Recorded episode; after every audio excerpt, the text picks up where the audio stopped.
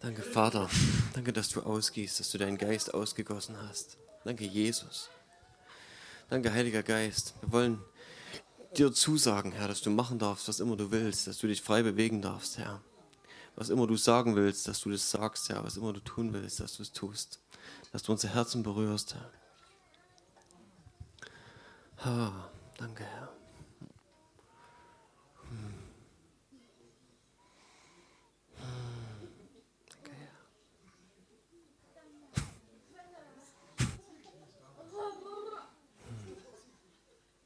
Hm.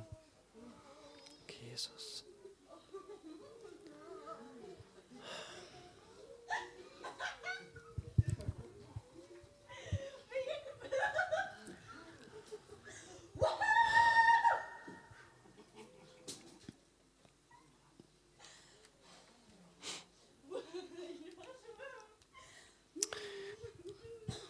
Der Robby hat ähm, ein bisschen in die Richtung schon angefangen.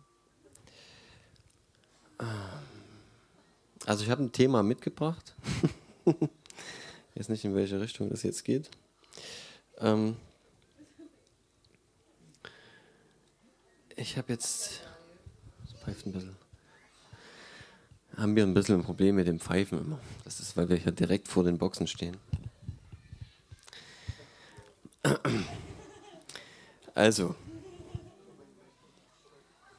ich habe letztens mal wieder Bibel gehört. Ich möchte nochmal empfehlen, MP3-Bibel. Lohnt sich. Ja, was haben will, kann zu mir kommen. Ich habe eine, eine, gute MP3, eine Schlachterbibel, Altes und Neues Testament. Ich höre es gern beim Autofahren, wenn ich alleine unterwegs bin. Es, ha, dann wird Autofahren sinnvoll.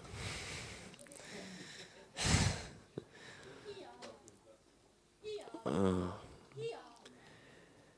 Und ich bin, ich bin von der Stelle überrascht worden. Manchmal, mir geht es jedenfalls so, manchmal, wenn man liest, so, man liest die Stellen oder man hat es vielleicht schon oft gelesen und ähm, dann ist es so, ha, kennt man. Und manchmal ist beim Anhören, dann liest jemand vor, der vielleicht auch ein sehr guter Vorleser ist, dann hört man was, was man vorher nie gehört hat oder nie gelesen hat. So ging es mir mal wieder. Und ähm,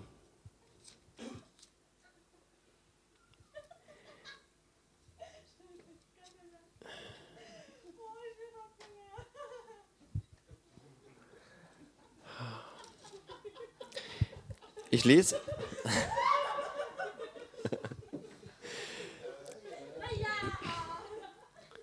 Ich will mit euch einfach mal ein paar Stellen lesen.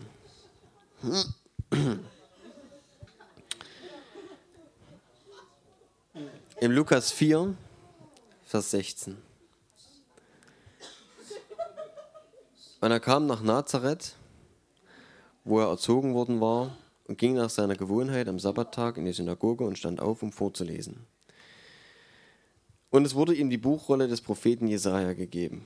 Und als er die Buchrolle aufgerollt hatte, fand er die Stelle, wo geschrieben steht: Der Geist des Herrn ist auf mir, weil er mich gesalbt hat, den Armen frohe Botschaft zu verkünden. Er hat mich gesandt, zu heilen, die zerbrochenen Herzens sind, Gefangenen Befreiung zu verkünden und den Blinden, dass sie wieder sehend werden und Zerschlagene in Freiheit zu setzen, um zu verkündigen das angenehme Jahr des Herrn. Amen. Amen.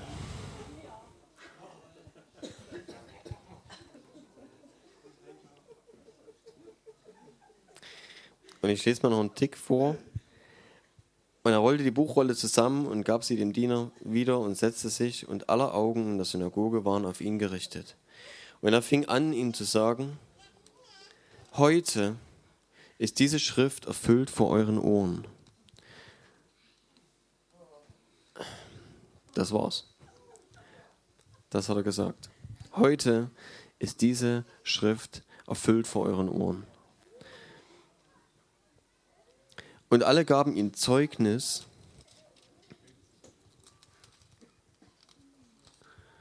und wunderten sich über die Worte der Gnade, die aus seinem Mund kamen und sprachen, ist dieser nicht Sohn Josefs? Und was ich das erste Mal gelesen habe hier oder gehört in dem Fall, war, sie wunderten sich über die Worte der Gnade, die aus seinem Mund kamen. Hm. Und das ist mal wieder so eine Stelle, wo wir sehen, wenn ihr die Geschichte weiterlest oder wenn, wenn wir die dann weiter vielleicht nochmal durchgehen, wo wir sehen, die Menschen erkennen, es kommt was an. Es ist angekommen, was Jesus gesagt hat. Es ist in ihren Herzen angekommen. Und ich glaube, dass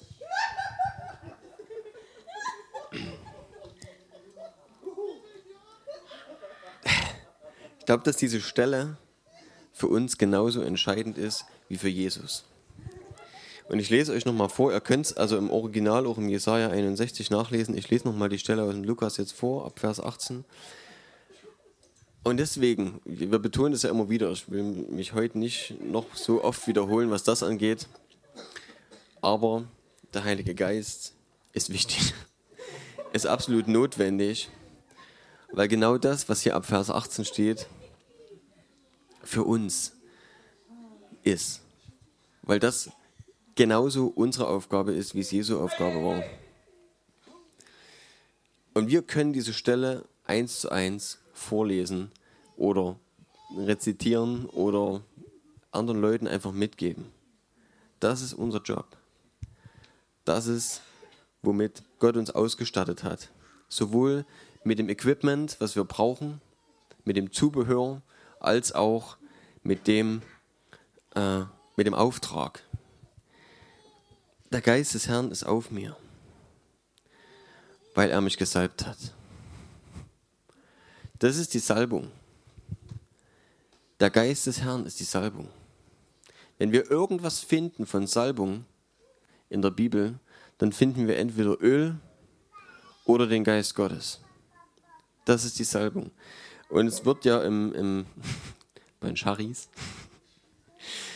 in der Pfingstbewegung so wird wird oftmals so über Salbung geredet. Ne? Die Salbung war heute Abend wieder super stark. Oder, oder, oder. Aber eigentlich ist die Salbung, das bekriegst du einmal. Du wirst gesalbt. Wenn damals im Alten Testament ein König äh, gesalbt wurde, dann ist er eingesetzt worden damit. Ja, wir können es also bei David lesen, noch lange bevor David äh, überhaupt irgendwo in Erscheinung getreten ist als König. Ähm, war Samuel bei ihm, hat ihn gesalbt mit Öl, hat ihm gesagt, du bist der neue König von Israel, Gott hat dich auserwählt. Es ist bei Gott dir die Entscheidung gefallen, du wirst der neue König von Israel. Und das ist das Zeichen, du wirst gesalbt. Und hat er das ganze Öl drüber geschüttet. Und so funktioniert Salbung. Und wenn wir das nachlesen, dann, dann äh, werden wir sehen, halt, wo das auftritt, die Salbung, dann können wir immer sehen, das ist immer in Verbindung einfach mit dem Heiligen Geist zu sehen. Die Salbung, die wir erhalten haben, ist der Heilige Geist. Ihr könnt es gerne selber nachprüfen. ich spare mir jetzt die Mühe, das rauszusuchen. Ähm, guckt es einfach nach. Ähm, es gibt eine Stelle, aber da steht, glaube ich, Gabe. Auch so interessant. Weil genauso die Geistesgaben sind so Sachen, wo ich habe äh, das vielleicht letztens schon mal erwähnt dass in manchen Kreisen über Geistesgaben geredet wird, aber über die Geistestaufe nicht. Und äh, dass Leute das schon gern hätten und wünschen sich irgendwo Geistesgaben zu haben. Aber der Heilige Geist als Person und die Taufe im Heiligen Geist, diese Salbung mit dem Heiligen Geist, wird nicht gelehrt. Und dort ist ein Problem. Das ist eine Diskrepanz zwischen den beiden Dingen, dass Gott uns den Heiligen Geist gegeben hat und nicht einfach irgendwelche Gaben. Wir haben nicht einfach Dinge bekommen, wir haben nicht Kraft bekommen, auf das wir uns rühmen könnten, ja, dass wir haben dann was. Wenn Gott uns einfach die Gabe geben würde und sagen würde, hey, du kriegst jetzt die Gabe, äh, weiß ich, keine Ahnung, eine von denen, die, die halt äh, genannt sind, nehmen wir einfach mal die Zungenrede oder die Auslegung oder die Weissagung, äh, Worterkenntnis, irgendwas davon, sucht euch aus. Heilungen zum Beispiel, Du bekommst die Gaben. Was machst du damit? Was würden wir damit tun? Ja. wenn wir es uns auf die Fahne schreiben könnten. Das wäre ein echtes Problem für uns. Früher oder später würde es für uns ein Problem werden. Was hat Gott gemacht? Er hat gesagt, ich gebe euch meinen Geist. Ich gebe euch den Geist. Und alles, was wir übernatürliches erleben dürfen, egal ob das Manifestationen sind oder ob das Zeichen sind, ob das Wunder sind, ist gebunden an ihn, ist gebunden an seine Person. Wir haben nicht einfach irgendwas lose bekommen, sondern wir haben den Heiligen Geist bekommen.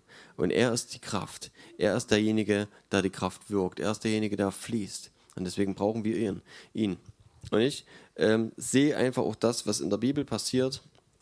Im Neuen Testament sehen wir eine Kooperation zwischen den Menschen und dem Heiligen Geist. Dort sehen wir, dass eine Partnerschaft stattfindet. Dort sehen wir, dass das eine Beziehung ist, die wir haben zum Heiligen Geist. Und wir müssen ihn ehren, wir müssen ihn wertschätzen. Wer den Heiligen Geist nicht wertschätzt, wird merken, äh, dass in seinem Leben Dinge schieflaufen. Ist einfach so. Ja. Wir müssen uns da nicht wundern. Aber äh, es ist wichtig, dass wir das erkennen. Es ist so ein, so ein Ding, Robby hat vorhin gesagt, die Erkenntnis, ja, beziehungsweise die Lehre, dass wir irgendwann äh, einfach den Standpunkt oder beziehungsweise das, es steht zum Beispiel in der Bibel, die Salbung wird uns lernen. Das ist zum Beispiel für Salbung. Die Salbung wird uns lernen. Ja? Und wenn wir gucken, was Jesus im, im äh, Johannes, ich nagel mich jetzt mal nicht fest, 14, 15, 16 irgendwo über den Heiligen Geist sagt, in den Kapiteln, äh, dort sagt er, wenn aber der Heilige Geist, der Tröster kommt, wird er euch in alle Wahrheit führen. Und er wird euch lernen und er wird euch an alles erinnern, was ich euch gesagt habe. Ja. Die Salbung wird euch lernen. Also hier wieder, es ist die Person, es ist der Heilige Geist. Jesus hat es vorher schon so gesagt. Und ähm, ha. der Geist des Herrn ist auf mir, weil er mich gesalbt hat. Ja, der Herr. Mit dem Heiligen Geist. Warum? Und jetzt kommt's. Warum brauchen wir den Heiligen Geist? Warum hat Jesus das gesagt? Warum brauchte er den Heiligen Geist? Um den Armen frohe Botschaft zu verkünden.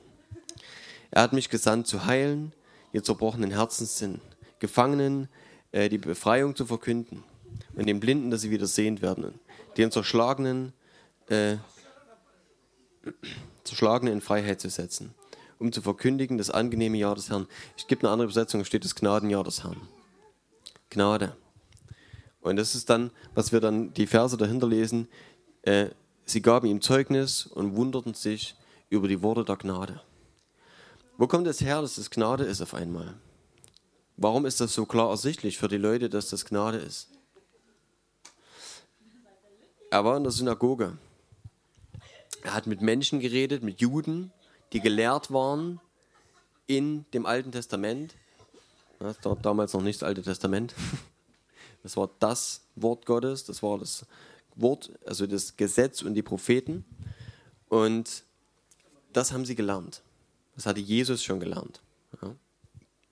Die haben ja dann mit 13 Jahren Bar Mitzvah, wenn die erwachsen sind. Und bis dahin sind die immer mal auch in der Synagoge, in der Ortssynagoge und werden geschult, die Kinder, die Jungen. Vornehmlich waren es wahrscheinlich nur, nur die Jungen. Ähm und sie werden gelehrt in dem Wort.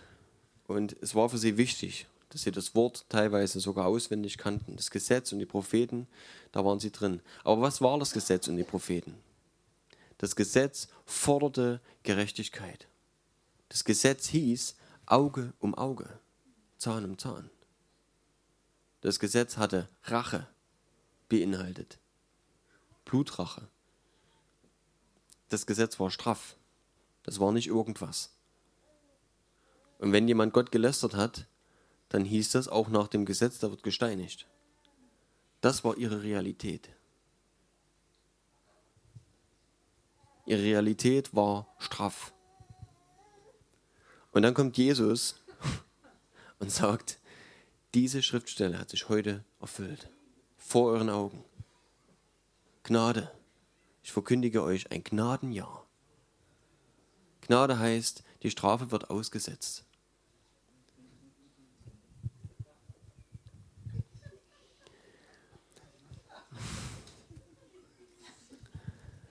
Und wenn wir, wenn wir uns da reinversetzen, dann wissen wir, warum es so wichtig war, dass Jesus gesalbt war mit dem Heiligen Geist. Wenn er die Zeichen und Wunder nicht getan hätte, wenn er nur geredet hätte, hätte er den Unterschied nicht zeigen können. hätte er zwischen dem Gesetz und zwischen der Gnade keinen Unterschied machen können. Es war so wichtig, dass er das getan hat, was er getan hat. Er hat auch gesagt, wenn ihr schon meinen Worten nicht glaubt, dann glaubt doch wenigstens um der Werke willen, die ich tue. Und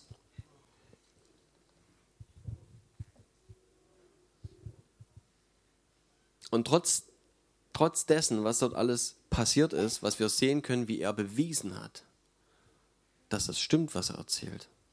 Ja, dass Kranke geheilt worden sind. Und ich gehe noch mal ein Stück dann auch auf Krankenheilung ein.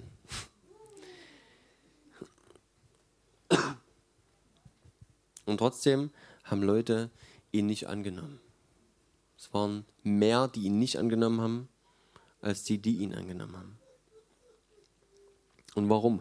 Und mir soll es ein Stück weit darum gehen. Also es sind zwei Dinge. Zum einen der Heilige Geist. Die Salbung mit dem Heiligen Geist, dass wir es brauchen. Dass wir uns immer danach ausstrecken. Das ist so wichtig einfach, dass wir da wirklich uns danach ausstrecken und sagen, Herr, ich will mehr. Heiliger Geist, ich will dich erleben, ich will dich spüren und ich will wirklich, dass die Kraft spürbar ist. Dass ich sie spüre und dass andere sie spüren. Äh, wir haben letztens ein Video geteilt gehabt im Chat Lukas war es, von Torben Sondergaard. Ist schon älter, 2013 glaube ich gewesen. Wie er in, in, äh, in New York unterwegs ist und für Leute auf der Straße betet. Und das ist so schön zu sehen, wie die Leute Heilung empfangen und einfach nur, wenn er ihre Hand nimmt und sagt, willst du einfach was, willst du was erleben, willst du Gott erleben? Und für sie betet, dass sie einfach nur Gottes Liebe und Gottes Kraft spüren und den, dass sie den Heiligen Geist wahrnehmen, fühlen, spüren. Das ist genauso, genauso gutes und wichtiges Erlebnis, wie wenn die, wenn die halt dort gerade auch geheilt worden sind ne, von irgendwelchen Sachen, mit denen sie vielleicht schon jahrelang rumgegangen sind. Sie erleben Gott. Sie erleben Gott und sie spüren, da ist was. Das ist ein Unterschied. Das ist nicht einfach nur ähm, was, was jemand erzählt, der an der Straßenecke steht und, äh, weiß ich nicht, das Ende der Welt predigt, sondern da ist wirklich was da, was, was ich spüren kann, was ich fühlen kann. Und wenn wir jetzt gucken, was ist das Evangelium von Jesus? Was hat Jesus gepredigt? Abgesehen davon, was er getan hat, dass er die Schuld auf sich geladen hat und die Krankheit auf sich geladen hat. Was sagt er? Ich verkündige den Armen frohe Botschaft. Er hat mich gesandt, zu heilen, zerbrochene Herzen zu heilen, Gefangene, äh, Gefangene in Befreiung zu führen oder ihnen zu verkündigen, dass sie frei sind in Zukunft, frei sein dürfen, sie Blinden wieder sehen dürfen und ähm, Zerschlagene in Freiheit zu setzen. Und was uns, also ich muss von uns reden, äh, ich und meine Frau, was wir in den letzten Monaten zu erleben ist, dass das, was ähm, Monaten, ja, keine Ahnung, wie lange es jetzt schon geht, eh immer, man lebt ja immer in einem Prozess, auch in einem Erkenntnisprozess. Was wir erleben, was uns momentan unheimlich wichtig wird und immer mehr wichtig wird, ist, dass, auch wenn wir das jetzt lesen hier, Befreiung und äh, gebrochene Herzen, Zerschlagene in Freiheit, was wir hier lesen, sind seelische Probleme. Wir haben das letztens schon mal angesprochen. Ähm,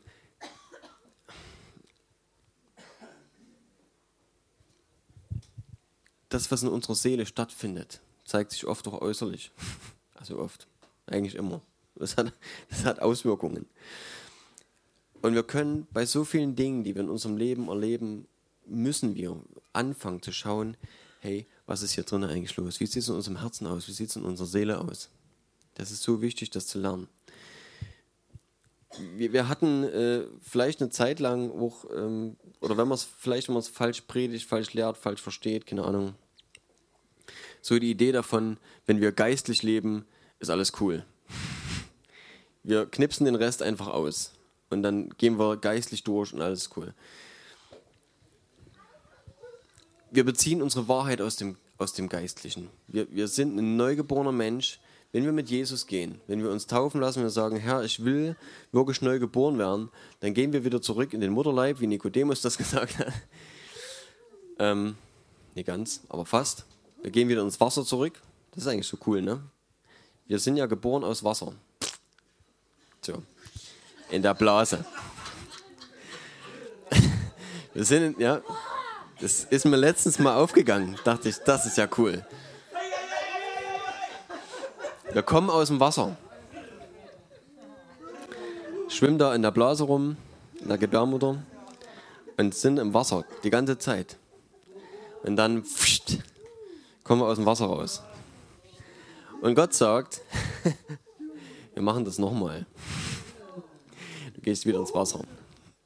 Und dann kommst du wieder raus. Und dann wirst du neu geboren. Dann bist du neu geboren. Aber diesmal im Geist neu geboren. Ja, diesmal hast du einen neugeborenen Geist. Und das ist echt. Das ist echt.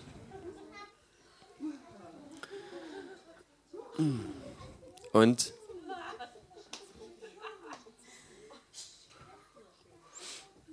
Und jeder der, das, jeder, der das tut, darf das erleben. Das ist entscheidend, das ist wirklich prägend. Ich will jetzt nie wieder anfangen, welche Taufe ist die richtige. Ihr wisst das hoffentlich alle. Aber grundlegend, ja, du musst dich entscheiden, du musst diesen Schritt gehen, du musst sagen, Herr, ich will neu geboren werden, ich will ein neues Leben anfangen, alles was bisher war, ist Quatsch und äh, ich will komplett, also wisst schon, wie ich es meine, war ohne ohne ihn, ohne die Verbindung, ohne neue Geschöpfung zu sein. Und ich will neu geboren werden. Und dann passiert das. Und Paulus, äh, nee, Petrus sagt das nach der Pfingstpredigt, Predigt, als die Männer fragen, was sollen wir tun? Lasst euch taufen. Ja, tut Buße, kehrt um, kommt zu Jesus, kehrt um von eurem bisherigen Leben. Lasst euch taufen auf den Namen des Herrn Jesus Christus und dann werdet ihr die Taufe des Heiligen Geistes empfangen. So alles in einem Aufwasch. Das war Standard äh, Apostelgeschichte.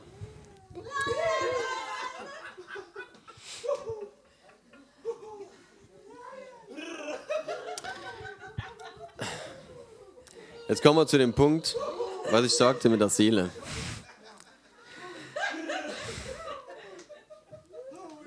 Glücklicherweise besitzen wir noch unsere Seele. Sonst würden wir das alles nicht erleben. Ja. Unsere Gefühlswelt existiert nach wie vor. Und deswegen ist es so wichtig, und das ist so ein Punkt, was ich sagte, was uns wichtig geworden ist in letzter Zeit, dass wir trotzdem, dass wir neu geboren sind und dass wir aus dem Geist unser Leben beziehen ja, und die Wahrheit im Wort finden wir lassen uns äh, von der Seele nicht sagen, was richtig und falsch ist. Das ist vielleicht mal grundlegend wichtig zu sagen. Ja? Wenn unsere Seele sagt, äh, ah, mir geht's so schlecht und äh, keine Ahnung, ich bleibe heute früh lieber liegen, weil eigentlich fühle ich mich kränklich. Ich gehe besser zum Arzt, da muss ich nicht auf Arbeit gehen. Ähm, dann muss das ja nicht die Wahrheit sein. Ja, unsere Seele äh, mogelt uns da einiges vor und die Gefühle können heute so aussehen und morgen ganz anders. Deswegen ist es wichtig, dass die Seele an der Stelle nicht den Stellenwert bekommt, wo sie, die, dass sie sagen darf, ähm, was richtig und was falsch ist. Okay, die Wahrheit steht im Wort Gottes und wenn wir wissen wollen, was richtig und was falsch ist, dann gucken wir da rein. Sehr wichtig. Das große Aber ist, die Seele will trotzdem wahrgenommen werden. Wenn wir sie ignorieren, wird es Folgen haben. Und deswegen ist so wichtig, dass wir sensibel werden uns selber gegenüber, dass wir, okay, dass, äh, dass wir an, anfangen zu, zu gucken, ähm, wie geht es mir und ehrlich sind zu uns selber und sagen, okay, ich fühle mich schlecht, wo kommt es her? Was ist das Problem? Sagen, Vater, was ist das Problem? Jesus, Heiliger Geist, zeig mir, was los ist. Ähm, ich will da irgendwie raus. Und das kann ja, multiple Ursachen haben, egal um was es geht. Und es ist so wichtig, dass wir das lernen. Und dafür ist Jesus auch gekommen. Ja. Vornehmlich geht es in dem Text hier darum, dass er sagt, ich will Zerschlagene in Freiheit führen. Ich will, dass diejenigen, die niedergeknüppelt sind, vielleicht auch von Druck in der Gesellschaft oder von, von Maßregelungen, von, von Minderwertigkeit, die sie draufgebraten gekriegt haben, missbraucht worden sind oder egal was, ich will sie freisetzen. Ich will, dass sie wieder atmen können. Ich will, dass es ihnen gut geht. Auch die Gefangenschaft. Ja. Das ist ein bisschen fehlverstanden worden von manchen damals. Die haben gedacht, Jesus kommt, der Messias kommt und stellt sein Königreich auf Erden auf. und vertreibt die Römer aus dem Land. In dem Zusammenhang würden dann die Gefangenen die sein, die im Gefängnis sitzen. Aber es gibt andere Gefängnisse. Es gibt Gefängnisse in uns. Es gibt Gefängnisse in unserem Kopf. Es gibt Gefängnisse in unserem Herzen, in unserer Seele. Und was Rabbi sagte mit der Lehre, da wollte ich vorhin drauf hinkommen, bin gar nicht hingekommen. Es ist mit der Lehre nicht immer nur so, dass wir neue Lehre aufstellen oder neue Lehre bringen. Wir haben das alles hier drin. Ja? Was ich jetzt mache, ist letztlich nur euch ein Stück weit das zu erzählen, was ich hier, hier drin sehe und was, was ich von Gott einfach auch gezeigt kriege darüber. Ähm, und das kann jeder von uns. Ja? Jeder kann das Wort nehmen, kann mit dem Heiligen Geist zusammen einfach die Bibel durchlesen. Ähm, ich glaube, dass viel wichtiger ist, die Aufgabe von Lehre, von guter Lehre, dass sie Lügen ausräumt dass falsche Gedanken beiseite geschoben werden. Diese ganzen Müllberge, die in unserem Leben dazu geführt haben, dass wir auf falsche Sachen geglaubt haben, falsche Sachen angenommen haben, für uns vielleicht negative Dinge angenommen haben und dem mehr Glauben geschenkt haben, als dem, was Gott eigentlich für uns wollte. Und das ist das, was Gott für uns will, was hier vorne steht. Also, ja. Freiheit, eine frohe Botschaft, Gnade, Wiederherstellung, Gott will uns begegnen. Jesus hat den Vater gelehrt, Jesus hat den Vater gepredigt, Jesus hat den Vater vorgelebt und gezeigt. Liebe, echte Liebe und Hingabe. Das ist das, was der Vater will. Und er will, dass wir die Beziehung finden, dass wir das, was er vorgelegt hat, wo er gesagt hat, ich gebe dir mein Wertvollstes, dass wir das erleben dürfen, wirklich. Dass wir nicht nur sagen, oh, Jesus ist für meine Sünde gestorben, schön, danke, Haken ran, fertig. Sondern wir lesen, dass, ich glaube, Johannes ganz am Anfang, erstes Kapitel, Johannes-Evangelium steht, glaube ich, ähm, dass Gott jedem, der Jesus als den Sohn Gottes angenommen hat, Annahme findet im Herzen statt, angenommen hat, ähm, dass er ihm das Recht gab, Gottes Kind zu sein. Damit geht's los. Das ist lediglich der Schlüssel das ist die Eintrittskarte in das Reich Gottes. Wenn du sagst, Jesus ist mein persönlicher Retter. Jesus ist derjenige, der der einzige Mittler zwischen mir und dem Vater im Himmel. Und wenn du dorthin gehst und hinkommst zu diesem Punkt und sagst, das will ich für mein Leben, dann, dann hast du das Recht, ein Kind Gottes zu sein. Und dann geht's los. Dann fängst du an, als Kind Gottes, kind Gottes zu wachsen. Und so wie meine Töchter lernen müssen, was es heißt, mein Kind zu sein, das kann in jeder Situation was anderes sein.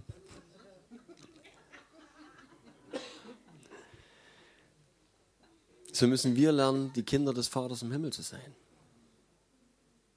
Und das ist ein Wachstum. Und das ist ein Prozess. Äh, es gibt ein schönes Kinderbuch, das heißt wie bei Räubers. Ich kann es ja empfehlen, für Kinder vor allem. Entschuldigung, nicht wie bei Räubers, ja. Das wäre jetzt, wäre jetzt schlecht, ja. Wie bei Räubers. Entschuldigung. Vorher war es wie bei Räubers, danach ist es nicht mehr wie bei Räubers.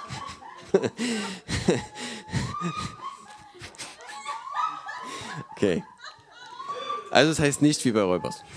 Auch für Erwachsene, gute Lektüre. Ähm,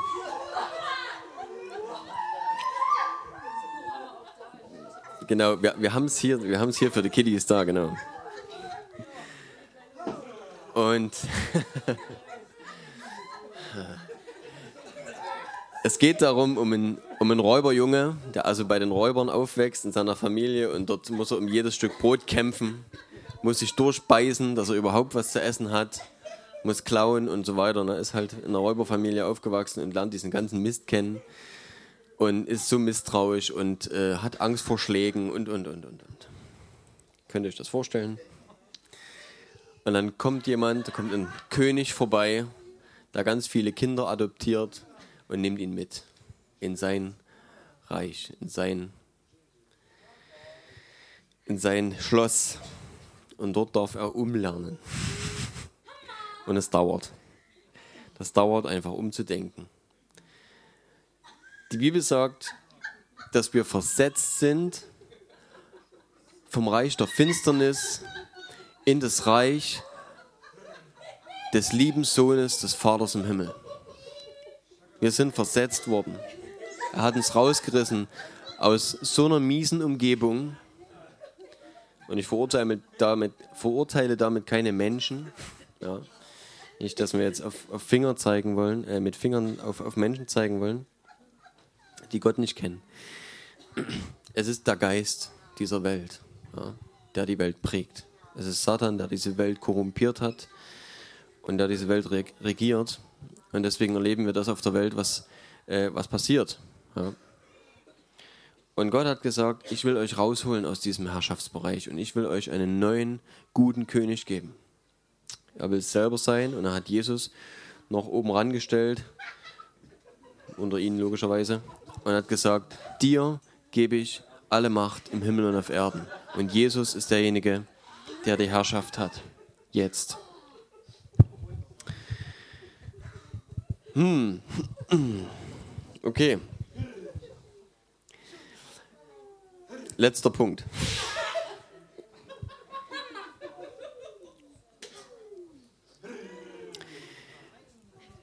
Eine wichtige Geschichte im Zusammenhang mit unserem Geist, Geist, Seele, Leib, wissen wir, ähm, mit unserem Herzen. Die Bibel redet oft davon, dass in unserem Herzen Entscheidungen gefällt werden. Die Bibel spricht davon, dass Gott das Herz ansieht und nicht das Äußere. Dass Gott nach dem geht, was in unserem Herzen stattfindet. Da ist jetzt nicht wirklich dieser, die Pumpe gemeint, sondern das, das Wichtigste einfach in uns. Ja? Unser Wesen, unser, unser Innerstes einfach.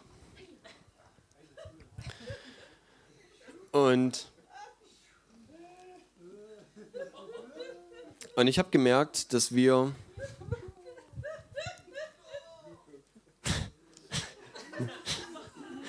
ich habe gemerkt, dass wir uns gerne festlegen wollen. Also es kommt darauf an, was man für ein Mensch ist. Ich selber bin relativ spontan. Ich lege mich ungern fest. äh, wobei, das hat natürlich wieder was. Kommt darauf an, was es geht, sicherlich. Aber wir legen uns generell sehr schnell in Dingen fest. Und diese Festlegung, Festlegungen sind für uns bindend. Wenn wir uns auf etwas festgelegt haben in unserem Herzen, eine Entscheidung getroffen haben und gesagt haben, das ist aber so und so für mich, dann ist diese Entscheidung bindend für uns. Das ist oft eine Ursache für die Notwendigkeit von Seelsorge.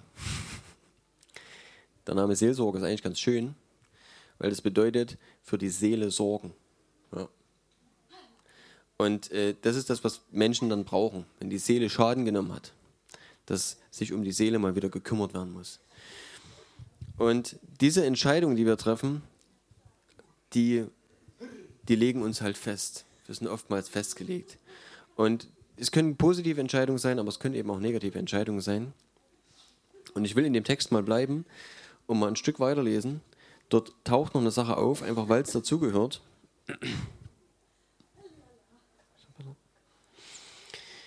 Okay, wir fangen wir an im Vers. Nö, äh, 22. Wir hatten das ja hatten das ja gelesen. Alle gaben ihm Zeugnis. Ja, er sagte, dass ähm, die Schrift erfüllt worden ist vor ihren Ohren. Und alle gaben ihm Zeugnis und wunderten sich über die Worte der Gnade, die aus seinem Mund kamen, und sprachen: Ist dieser nicht der Sohn Josefs? Jetzt können wir sagen, und? Wen juckt's? Wessen Sohn der ist? Spielt das eine Rolle? Ist das wichtig? Wer der Vater von Jesus ist? Warum ist das, warum ist das entscheidend? Und er sprach zu ihnen, Gewiss werdet ihr mir dieses Sprichwort sagen, Arzt, heile dich selbst. Die großen Taten, von denen wir gehört haben, dass sie in Kapernaum geschahen, tu sie auch hier in deiner Vaterstadt. Wenn sie davon reden, was in Kapernaum passiert ist, dort war Jesus vorher gewesen und dort sind Zeichen und Wunder passiert. Er sprach aber, wahrlich, ich sage euch, kein Prophet ist anerkannt in seinem Vaterland. In Wahrheit aber sage ich euch, es waren viele Witwen in den Tagen Elias in Israel, als der Himmel drei Jahre und sechs Monate lang verschlossen war, da eine große Hungersnot entstand im ganzen Land, und zu keiner von ihnen wurde Elia gesandt, sondern nur zu einer Witwe nach Zarpat bei Sidon. Und viele Aussätzige waren in Israel zur Zeit des Propheten Elisa, aber keiner von ihnen wurde gereinigt, sondern nur Naeman, der Syrer. Was sagt Jesus hier? Nochmal kurz zum, zum Überblick. Sie sagen, Jesus, er war hier in Nazareth, seine Heimatstadt. Jesus ist doch der Sohn Josefs. Sie kannten ihn die ganze Zeit schon.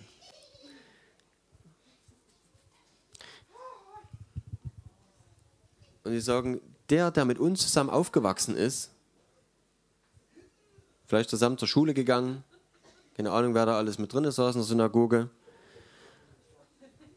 Was will denn der uns hier erzählen? Wovon redet denn der überhaupt? Und Jesus sagt, der Prophet gilt nirgends weniger als da, wo er herkommt. Das ist ein Fakt.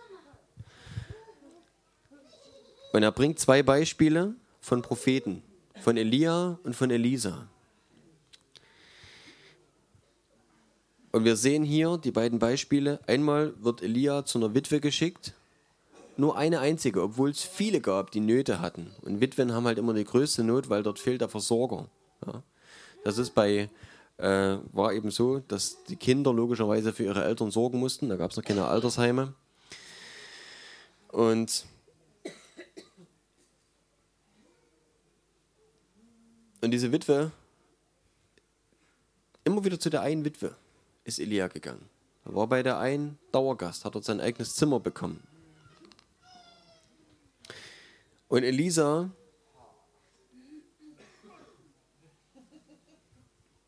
zu ihm ist ein Mann gekommen aus Syrien, ein Ausländer. Und er ist von Aussatz geheilt worden. Und die anderen alle nicht. Und Jesus sagt, warum ist das so? Weil im eigenen Land der Prophet nicht angenommen wird. Das waren Beispiele, wo Jesus eigentlich sagt, wenn die Leute damals bei Elia oder bei Elisa nichts erlebt haben, dann deswegen, weil sie nicht geglaubt haben. Weil sie in ihrem Herzen eine Entscheidung getroffen haben gegen Elia oder gegen Elisa und nicht hingegangen sind und gesagt haben, du bist der Mann Gottes, du kannst mir helfen. Wo war also das Problem? Das Problem war in ihrem Herzen. Das Problem war eine vorgefertigte Entscheidung. Ein Vorurteil. Und wir lesen jetzt das Extrem von dem, was passiert, wenn Menschen Vorurteile haben. Ich sage ja, die haben verstanden, was Jesus gesagt hat. Sie haben verstanden, dass Jesus von Gnade geredet hat. Sie waren verwundert über die Worte der Gnade. Das steht dort.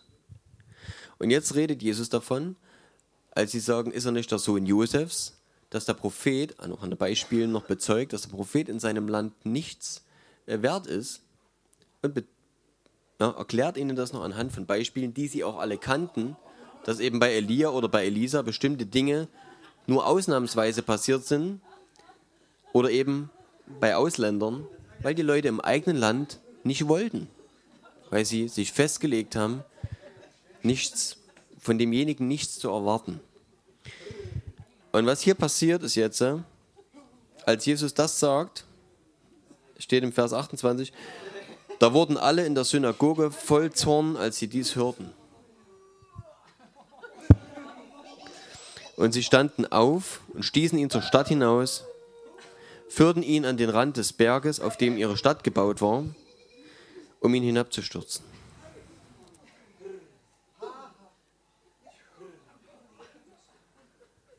Sie haben die Wahrheit gehört. Jesus hat ihnen gezeigt, was in ihren Herzen ist. Er hat ihnen gezeigt, dass in ihren Herzen eine Festlegung ist, dass in ihren Herzen ein Vorurteil war gegen ihn. Sie gesagt haben, von dem kann nichts kommen. Wir kennen ihn. Soll von ihm kommen? Interessanterweise ist selbst Maria, ich wenn ich ihr das jetzt ein bisschen unterjubel, ist es vielleicht gewagt. Aber wir sehen an einem Punkt, ein Unverständnis war mindestens da. Jesus ist mit zwölf Jahren äh, nach war Passa, ja, ne? den Passafeierlichkeiten in Jerusalem verblieben und sie haben es nicht gemerkt. Sie haben gedacht, er ist mit dem ganzen Trost der Verwandtschaft irgendwo unterwegs und erst nach drei Tagen haben sie gemerkt, dass er doch nicht dabei ist. Sind zurück nach Jerusalem, also waren es insgesamt wahrscheinlich dann sechs Tage, ne? oder haben sie ihn nach drei Tagen gefunden? Ich weiß nicht mehr genau. Muss jedenfalls einige Zeit gewesen sein. Die sind ja auch lange unterwegs gewesen. Und dann finden sie Jesus in der Synagoge reden mit den, mit den Lehrern, mit den Gesetzeslehrern, die alle verwundert sind. Kannst du mal nachgucken? Die alle verwundert sind über das, was Jesus ihnen auslegt, wie, er ihnen die Schrift auslegt. Und Jesus sagt dort, wusstet ihr nicht, dass ich in dem sein muss, was meines Vaters ist? Gibt es verschiedene Übersetzungen, glaube ich. Moment, ich guck gerade. Ähm genau, okay, ich lese es euch am besten gleich vor. Hier. Nee, eine Tagereise waren sie unterwegs. Also vier Tage waren sie. Oder man kann die drei Tage vielleicht auch zusammenzählen. Da sie aber meinten, er wäre bei den Reisegefährten, zogen sie eine Tagereise weit suchten ihn unter den Verwandten, unter den Bekannten, und weil sie ihn nicht fanden, kehrten sie wieder nach Jerusalem zurück und suchten ihn. Und es geschah nach drei Tagen, also es könnten vier Tage gewesen sein zusammen, fanden sie ihn im Tempel sitzend, mitten unter den Lehrern, äh, wie er ihnen zuhörte und sie befragte. Das ist Lukas Kapitel 2 übrigens, 46. Es erstaunten aber alle, die ihn hörten, über sein Verständnis seine Antwort und seine Antworten. Und als sie ihn sahen, waren sie bestürzt, und seine Mutter sprach zu ihm, siehe, dein Vater und ich haben dich mit Schmerzen gesucht. Und er sprach zu ihnen, weshalb habt ihr mich gesucht? Wusstet ihr nicht, dass ich in dem sein muss, was meines Vaters ist? Ja, hier steht es so. Und jetzt kommt der Vers 50. Und sie verstanden das Wort nicht, das er zu ihnen sagte. Paff. Wieso? Sie wussten, dass Josef nicht der Vater des Kindes war, dass das Kind von Gott gezeugt wurde. Sie wussten, was für eine Berufung auf dem Leben von Jesus lag. Und sie konnten sich nicht herleiten, was Jesus damit meint, wenn er das sagt. Zwölf Jahre war er alt. Er hat zwölf Jahre im Haus seiner Eltern gelebt und sie haben nicht verstanden, was er hier sagt. Und ich glaube, dass entweder die zwölf Jahre als dass sie ihn als Sohn hatten, zwölf Jahre lang, dazu beigetragen hat, dass sie es vielleicht irgendwie aus den Augen verloren haben. Keine Ahnung.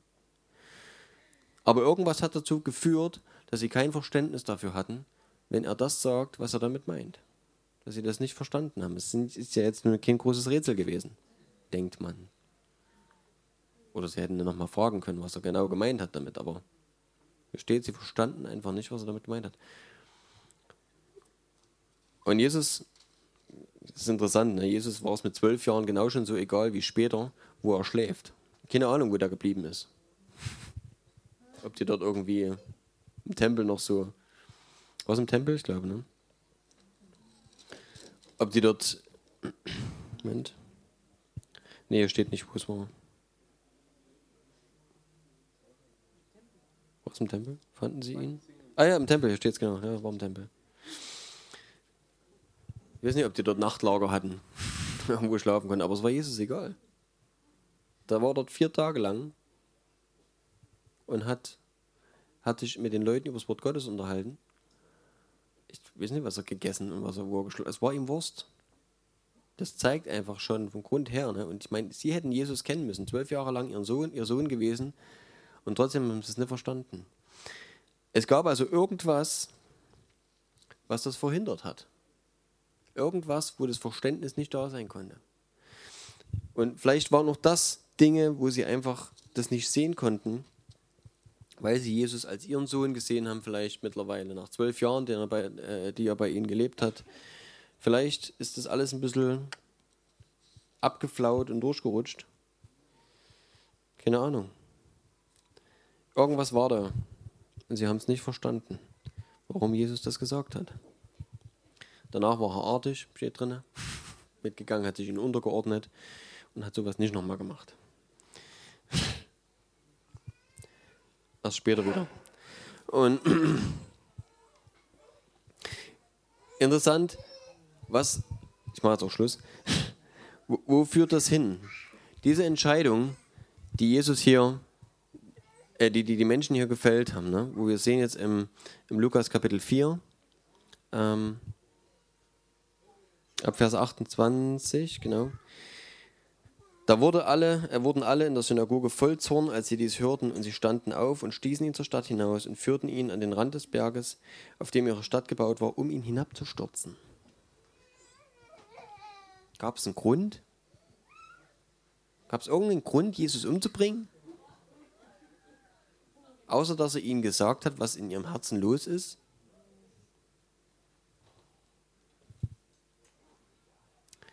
Starkes Ding natürlich dann, aber er ging mitten durch sie hindurch und zog weiter. so, das ist der letzte Satz. gibt viele, viele Sachen, die ähnlich sind, ähnlich gelaufen sind, wo man jetzt weitermachen könnte mit dem Thema. Ich lasse es aber jetzt dabei. Diese Festlegungen, die sind in unseren Herzen vorhanden. Die Frage ist, wie hart ist unser Herz? Wo haben wir diese Festlegung in unserem Leben getroffen? Und ich will mal das vielleicht in einem Satz zusammenbringen. Vorurteile und Festlegungen oder falsche Vorurteile und Festlegungen verhindern, dass wir Segen empfangen. Verhindern, dass wir Segen empfangen. Gibt eine andere Stelle, wo auch über Nazareth gesprochen wird. Äh, dort steht es im, im, im Markus steht es bloß drinne. Ähm, das müsste ich mal gucken, wo.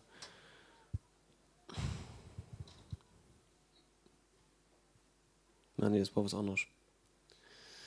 Es gibt eine andere Stelle, wo das steht, dass er in Nazareth nicht viele Wunder tun konnte aufgrund ihres Unglaubens. Ja? Das ist eine andere, äh, ist aber eigentlich genau dasselbe, weil das hier war in Nazareth.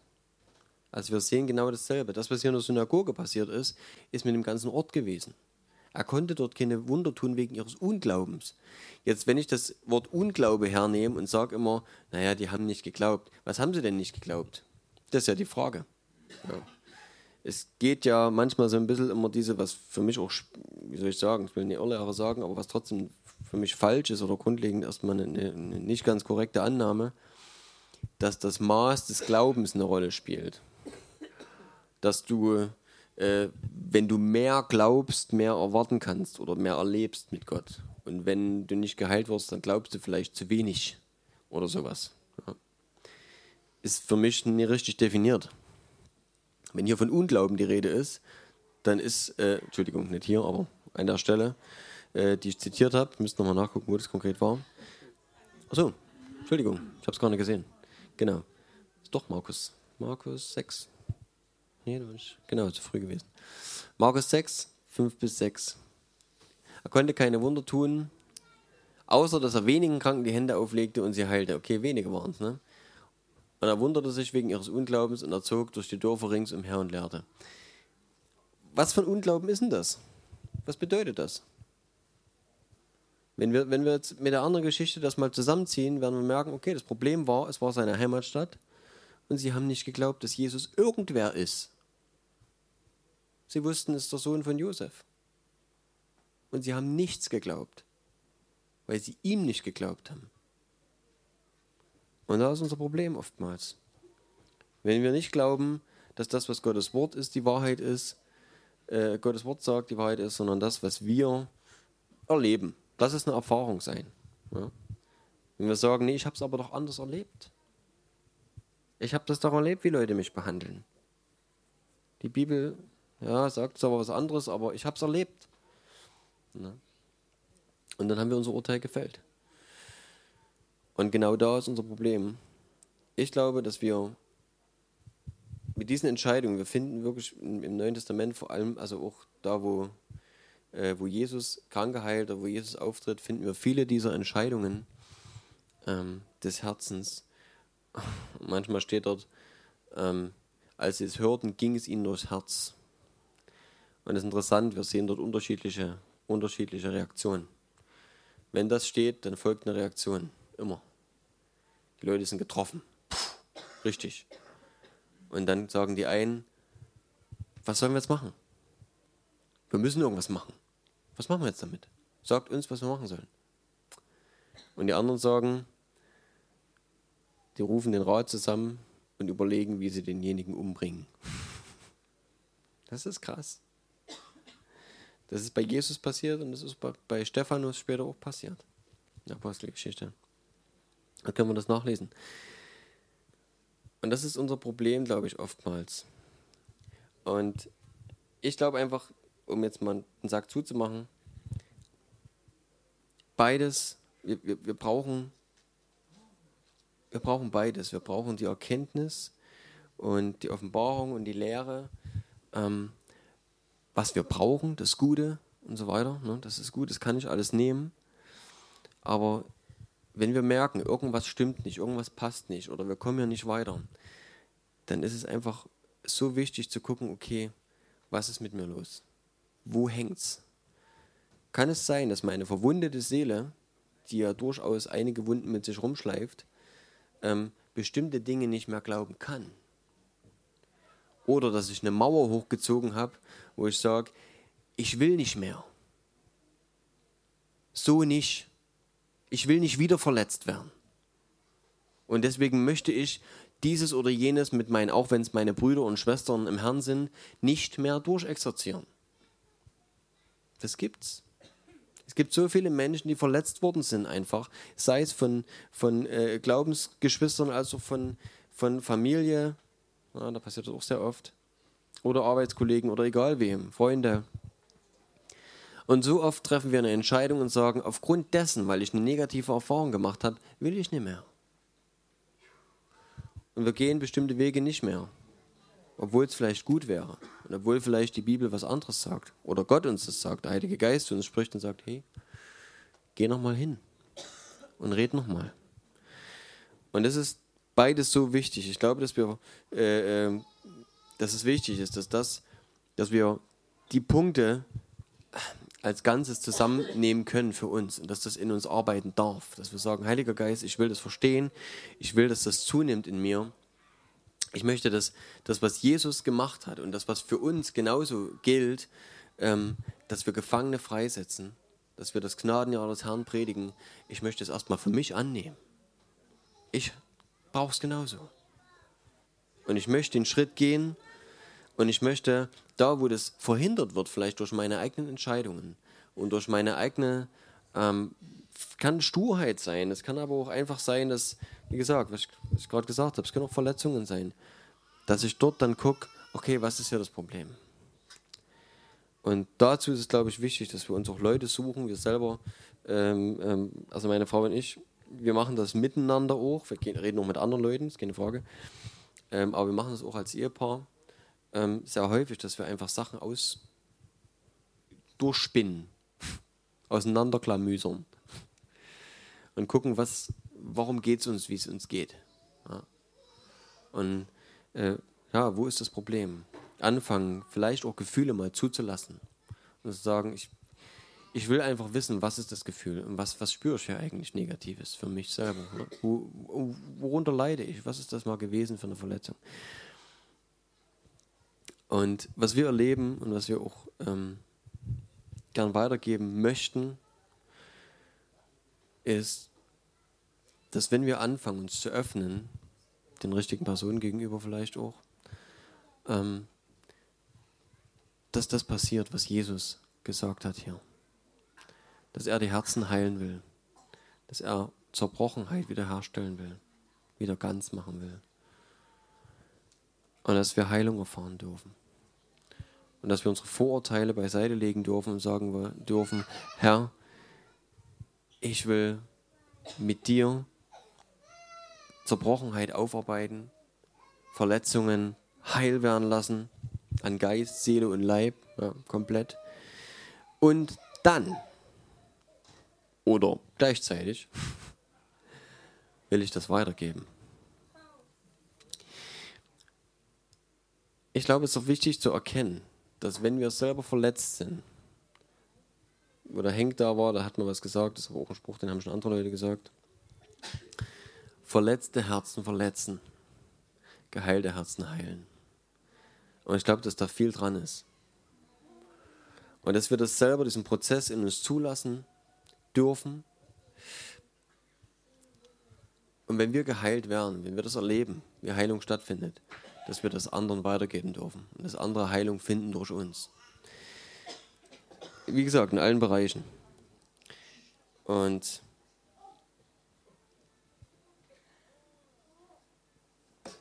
was denke ich noch wichtig ist, der Prophet im eigenen Land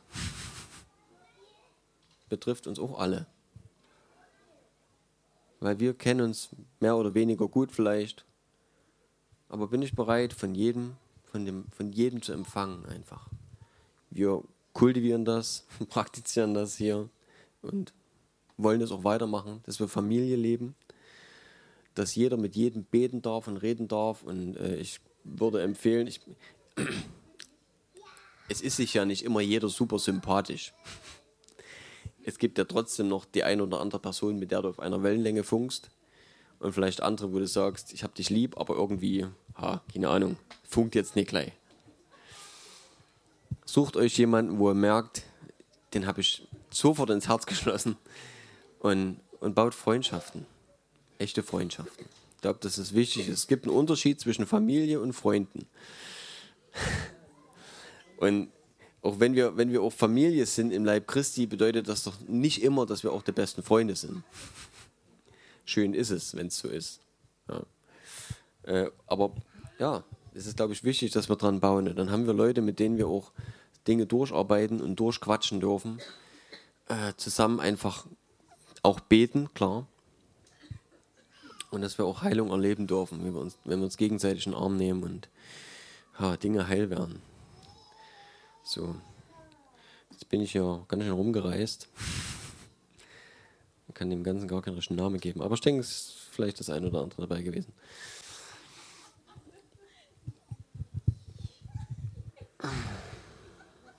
Vater, ich danke dir, dass du, dass du das alles für uns vorbereitet hast. Dass du in deiner Liebe zu uns alles, alles reingelegt hast, Herr. Dass du deinen Sohn gegeben hast und dass du nichts zurückbehalten hast. Dass du uns heilen willst, dass du unseren Geist wiederherstellst, unsere Seele wiederherstellst, Herr, und unseren Körper wiederherstellst, Vater. Danke, Heiliger Geist, dass du hier bist. Danke, Jesus, dass du deinen Geist gesandt hast Danke, Vater, dass du deinen Geist gesandt hast. Hm.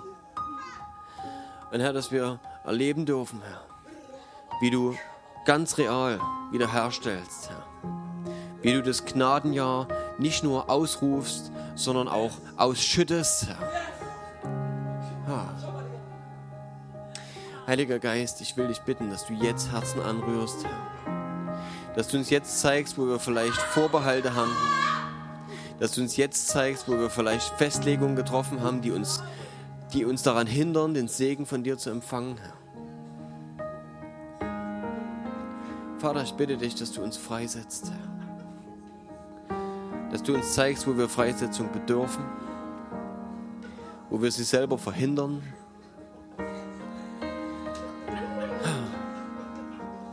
Herr, öffne du, Herr.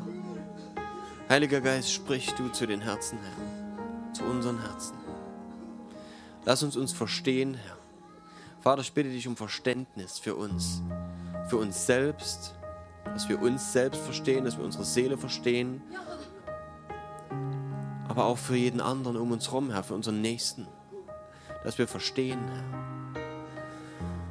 Dass wir verstehen, wo Dinge herkommen. Dass wir nicht drüber weggehen, sondern dass wir nach Ursachen fragen, Herr. Dass wir mitleiden können, Herr und mitfühlen können. Herr, und dass deine Befreiung, Herr, deine Freisetzung und deine Wiederherstellung Fuß fassen kann und wirklich in die Tiefe geht, Herr. Keine oberflächlichen Floskeln, Herr. Nicht einfach sagen, sei gesegnet, sondern das tun, Herr, was nötig ist, dass der andere Segen empfängt. Vater, wir wollen uns zum Segen sein, Herr. Bitte offenbar uns, wie wir Segen sein können. Wie wir unseren Nächsten und unseren Bruder und unsere Schwester segnen können.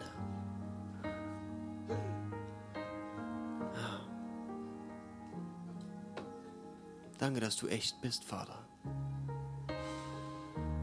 Danke, Heiliger Geist, dass du echt bist. Danke, Jesus. Danke, Jesus. Dass du rettest und befreist, Herr, und freisetzt.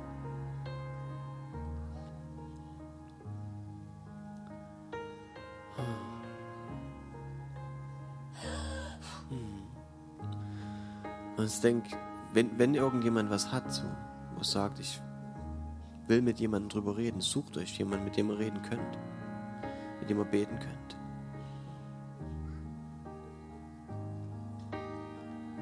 Und seid einander einfach ein Segen.